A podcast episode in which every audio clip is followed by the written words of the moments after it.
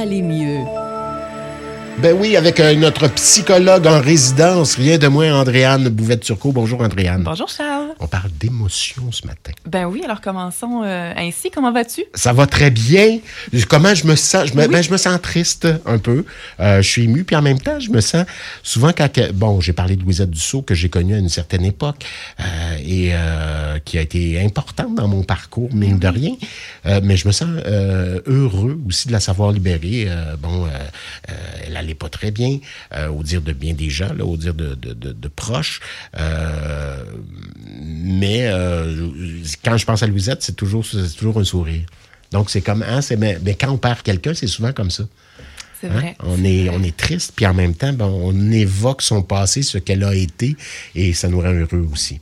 Puis une espèce de nostalgie hybride de tout ça. oui, mais on peut pas passer à côté des émotions. On ne peut pas, même si. Il y en a qui y parviennent quand même, qui se ferment puis qui sont Hein? Oui, mais c'est c'est pas possible de le maintenir. C'est comme si je te disais retiens ton souffle, tu vas être capable, peut-être plus longtemps que quelqu'un d'autre, moins longtemps que certains, tu peux pas retenir ton souffle jusqu'à la fin de tes jours, euh, ou ça va être justement à la fin de tes jours.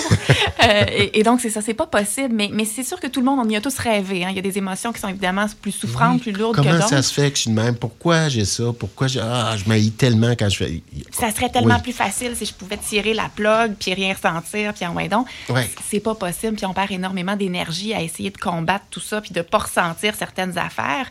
Et ce que je dis souvent à mes clients, c'est des filtres sélectifs, ça n'existe pas. quand on essaye de se couper de nos émotions souffrantes, de ce qui nous fait mal, on se coupe de tout. Fait qu'on se prive de bien des belles affaires aussi. Oui, et, ce faisant, si on se coupe de tout, j'imagine qu'il y a des dommages collatéraux. On ben, s'en rend pas compte. Absolument, absolument. D'une part, on, reste pris avec tout ça. Il y a des, il y a des conséquences euh, à, porter seul le, poids de nos émotions. Et aussi, on se prive de, ben, de la fonction de nos émotions parce que ben, ça sert à quelque chose de ressentir tout ça. Ça sert à quoi? des émotions. Ben, D'une part, des émotions, c'est un, un, signal interne. Hein. C'est vraiment, là, moi je dis souvent, c'est une petite cloche qui il se passe quelque chose pour nous. Autant de positif que, que de possiblement plus néfaste, mais c'est un signal de OK, il se passe quelque chose. Fait que par exemple, si tu te sens en colère dans une situation, ben c'est parce que la situation ne convient pas pour une raison X. Est-ce que mhm. tu es en train de vivre de l'injustice? Est-ce que euh, il y a quelque chose, un élément de la situation qui fait que c'est pas collé sur tes valeurs, que ça répond pas à tes besoins? Donc c'est un signal de dire attends une minute, je vais m'arrêter puis je vais essayer de voir qu'est-ce qui me convient pas ou c'est quoi mes besoins dans cette situation-là? Ah Donc, c'est de l'information importante. Moi, j'essaie souvent de, dire aux gens, euh, arrêtons de voir ça en termes d'émotions positives ou négatives. Moi, ça m'énerve bien gros quand on, étiquette les émotions comme ça. C'est sûr qu'il y en a des, plus souffrantes que d'autres, des plus agréables, des plus désagréables, assurément, mais c'est de l'information importante. Il en existe combien d'émotions? Bien, on a cinq émotions euh, primaires. Hein. Comme l'essence. Comme l'essence, voilà. comme les doigts de la main aussi.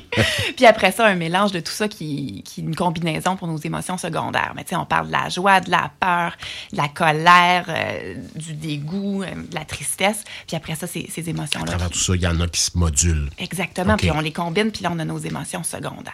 OK des émotions aussi, hein, ça fait partie de nos moyens de communication. Donc, c'est important aussi parce que si on pense juste même à, la communication non verbale, dépendamment comment tu te sens, ça va paraître sur ton visage, dans ta posture, tes mimiques. Moi, ça me donne de l'information. Si en ce moment, tu étais en train de me faire des gros yeux puis tu avais les traits bien tendus, ouais. euh, c'est pas ça, là.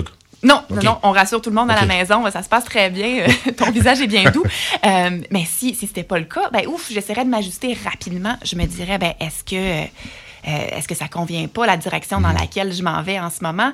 J'essaierai de, voir qu'est-ce qui te contrarie puis de, rectifier le tir.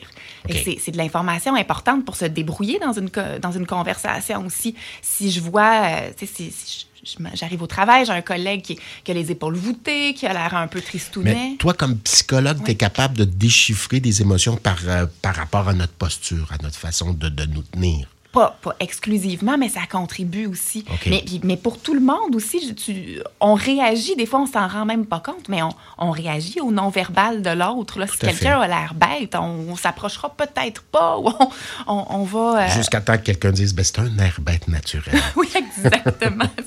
c'est juste un manque de caféine. Et euh, puis, les émotions vont nous préparer à l'action aussi. Tu sais, quand je dis c'est de l'information importante, tantôt je parlais de comment s'ajuster dans une situation donnée, ça va aussi nous préparer à agir d'une façon ou d'une autre.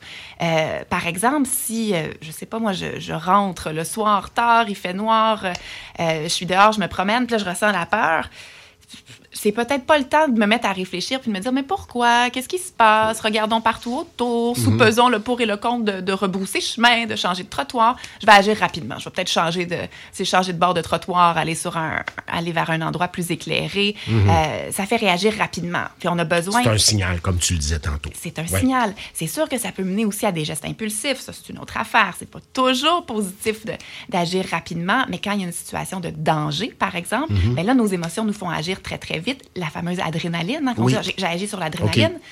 Ben, Fouille-moi pourquoi j'ai fait ça. Je me suis poussé, puis j'ai bien fait. Je, je le sentais.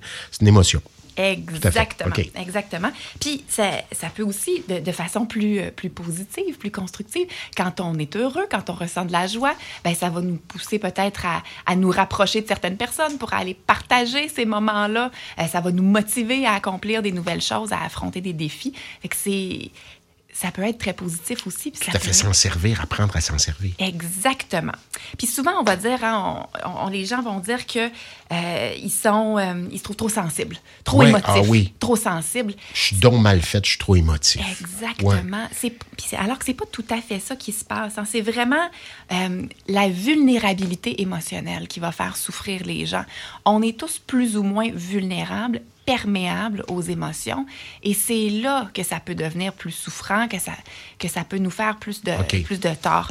Par exemple, euh, c'est quoi la vulnérabilité émotionnelle? Ben, c'est par exemple le, temps que ça va nous prendre à nous remettre d'une émotion. si je suis fâchée, il se passe quelque chose dans ma journée, je suis fâchée, mais je vais-tu m'en remettre à 30 minutes, une heure, deux heures ou trois jours après, je suis encore Parce y a des choses qui doivent passer quand même. Il y, a, ben, a pas, j'imagine qu'il n'y a pas de chronomètre rattaché à une émotion, mais il y a un moment donné, il faut passer à autre chose oui, aussi. Une émotion, c'est comme une vague. Hein. Ça monte, ça peut devenir bien intense, puis là, on va perdre notre costume de bain puis avoir de l'eau dans le nez, mais ça redescend tout le temps. C'est à ça qu'il faut se rattacher aussi quand justement on vit des émotions plus souffrantes pour dire, hey, ça passe. C'est pas le fun en ce moment, mais ça passe. Mais tu l'as dit tantôt, là, si ça dure trois jours, il faut se poser des questions. Bien, il faut aller voir qu'est-ce qui se passe, qu'est-ce qui, qui, est en arrière de mon émotion, comment ça se fait que je me sens comme ça. Je parlais tantôt de situations qui sont pas accordées à nos valeurs ou dans lesquelles nos besoins sont pas, euh, sont pas comblés. Bien, il faut peut-être aller voir de ce côté-là, qu'est-ce qui fait que je me sens encore comme ça? C'est quoi mon besoin là-dedans là, auquel je devrais répondre? Tout à fait. Il y a aussi des facteurs vraiment de base qui affectent notre vulnérabilité émotionnelle. Hein notre santé physique. Si on est malade, si on prend pas soin de nous, on va être un peu plus vulnérable. Euh, notre sommeil, notre alimentation, je reparle tout le temps de ça, mais ça a des, ça a des conséquences, ça a des impacts sur plusieurs aspects de notre vie. oui, il y a un équilibre. Hein, hein, il faut pour, bon, il y a l'émotif, mais il y a aussi le social, puis il y a aussi le, je dirais le physique aussi. Il y a des choses, il doit exister un équilibre entre tout ça. Exactement. Quand on se sent pas bien, des fois, juste mettre notre manteau puis aller marcher un peu, ça peut faire du bien. Changer d'environnement. Oui. Quand, euh, j'ai souvent des fois notre cerveau c'est un peu comme une, une, voiture qui est prise sur la glace. Tu fais juste donner du gaz, ben tu vas continuer à rester pris. Il faut que tu changes euh, l'orientation de tes roues. À un moment donné, il faut qu'on qu'on donne un petit électrochoc. On change de, on d'environnement. S'en va prendre une marche. Euh, on s'en va prendre un verre d'eau. On, on essaie de trouver quelqu'un qui est étranger à cette affaire là à cette émotion-là, à un certain moment donné, dire, ben, on va, je vais essayer de me changer les idées. Euh, puis souvent, ça fonctionne. Oui, hein? on en parle. Juste, juste mettre des mots sur comment on se sent. Même pas essayer de trouver des solutions nécessairement. Juste nommer comment on se sent à partir du moment parfois où c'est nommé, tout se calme. Ça effectivement. fait baisser la C'est pas magique comme ça toujours, mais souvent ça aide. Non, mais ça donne juste, ça libère un peu d'espace pour aller voir après ça qu'est-ce que je fais avec ça, comment je prends soin de moi là-dedans, si c'est ça qui est nécessaire? Mais ça libère de l'espace, ça nous décolle de notre émotion parce qu'on se rappelle, hein, comme j'avais déjà dit, on n'est pas notre émotion. Non.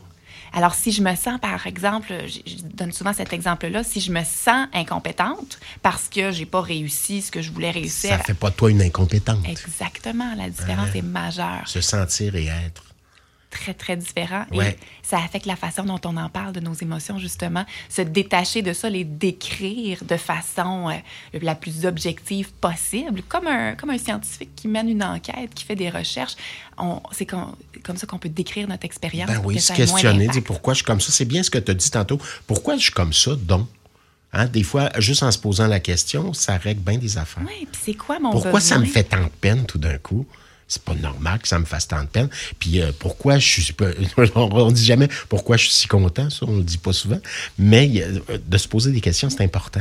Mais même, tu parles de, de joie, pourquoi je suis si content? Mais ça veut dire, tu sais, c'est de l'information sur la situation, ça veut dire qu'il y a quelque chose qui fonctionne très, très bien, qui répond à tes besoins. Fait que peut-être qu'on on Oui. veut aussi s'en rappeler pour aller. euh, Autrement que se poser la question pourquoi, mais tu peux te dire je suis content, puis je prends le moment de le savourer. et, et je vais essayer de prendre Ouais. une espèce de photo mentale Parce que des fois, pour on le savoure pas. On est tous contents, on est heureux, on est fiers de nous, mais on prend pas un, un petit recul pour se fermer les yeux et dire c'est donc extraordinaire ce que je vis en ce moment. Puis de s'ancrer dans le, moment présent, deux secondes d'écart pour le vivre. Ouais. Tenter de le reproduire éventuellement aussi, ces belles conditions gagnantes-là qui ont fait qu'on était heureux.